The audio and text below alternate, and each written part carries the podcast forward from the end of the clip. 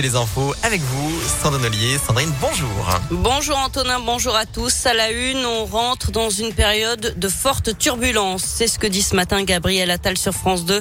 Le porte-parole du gouvernement assure que le variant Omicron rebat les cartes. Il est nettement plus contagieux que tout ce qu'on a connu, alors que la barre des 3000 patients Covid a été franchie hier en réanimation. Une première depuis le mois de mai.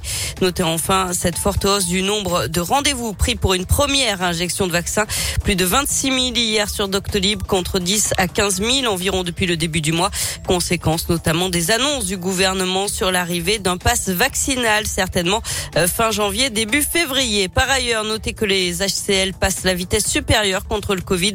Deux semaines après avoir déclenché leur plan blanc, les hospices civils de Lyon annoncent qu'ils déprogramment toutes les interventions, sauf celles qui sont urgentes. La mesure a pris effet hier. C'est pour redéployer le personnel des blocs opératoires sur l'ouverture de nouvelles, de nouveaux lits en soins critiques. Dans l'actualité également, nuit dramatique dans l'Ain. Un incendie mortel s'est déclaré euh, tôt ce matin à Saoult Brenaz au sud d'Amberieu en Bugey. Les secours ont été appelés vers 3h30. Le feu a pris dans une maison de 100 mètres carrés. Le corps du propriétaire a été retrouvé dans les décombres. Les pompiers sont toujours sur place. Et puis à Amberieu, cette fois, une, un incendie dans la cuisine d'un restaurant s'est propagé à la toiture hier soir vers 19h. Euh, Deux personnes ont été prises en charge par les secours après avoir inhalé des fumées. Elles ont été évacuées à l'hôpital pour des examens. 360 foyers ont été privés d'électricité pendant environ deux heures. Les suites de l'accident mortel survenu jeudi dans le troisième arrondissement de Lyon. D'après le progrès, une information judiciaire a été ouverte pour homicide involontaire aggravé. Un motard de 61 ans a perdu la vie dans un choc avec une ambulance à l'angle de l'avenue Lacassagne et de l'avenue Félix Fort. La conductrice de l'ambulance qui s'était engagée au feu rouge, gyrophare et sirène allumée a été interpellée dans la foulée. Cette femme de 37 ans a été présentée au parquet ce week-end. Et puis en bref, la fin de la prise d'otage à Paris. Le forcené armé qui retenait encore une femme dans une boutique du 12e arrondissement a été interpellé ce matin.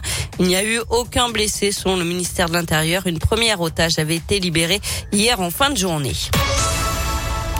Une idée sortie à présent avec cette exposition temporaire à découvrir à l'hôtel de la métropole de Lyon dans le quartier de la Pardieu, baptisée Mission sapeur-pompier. Mission avec un S, elle veut donner à voir toutes les facettes et les spécialités du métier. Géraldine Zaman est la directrice du musée des pompiers de Lyon. Donc l'idée de cette exposition, c'est de partir de la mission qui est connue de tout le monde, à savoir l'extinction de l'incendie, pour pouvoir montrer comment les spécialités se sont développées au fil du temps pour répondre aux besoins de la société. Donc on va trouver l'incendie, mais on va trouver les feux de forêt, le travail avec les chiens, le sauvetage nautique. On va pouvoir euh, admirer les tenues de chaque spécialité et puis quelques éléments historiques également, donc du matériel ancien. On a par exemple l'un des casques d'un des pompiers qui était victime de la catastrophe de Fézin, mais on a aussi euh, des pompes à bras, euh, motopompes, donc des engins qui permettaient d'éteindre les incendies euh, dans les premiers temps. On parle de 19e siècle, 18e siècle pour les plus anciens et qui sont euh, présentés ici. C'est gratuit et sans réservation pendant les vacances de Noël et c'est à voir jusqu'au 14 janvier. Et ça peut être également une sorte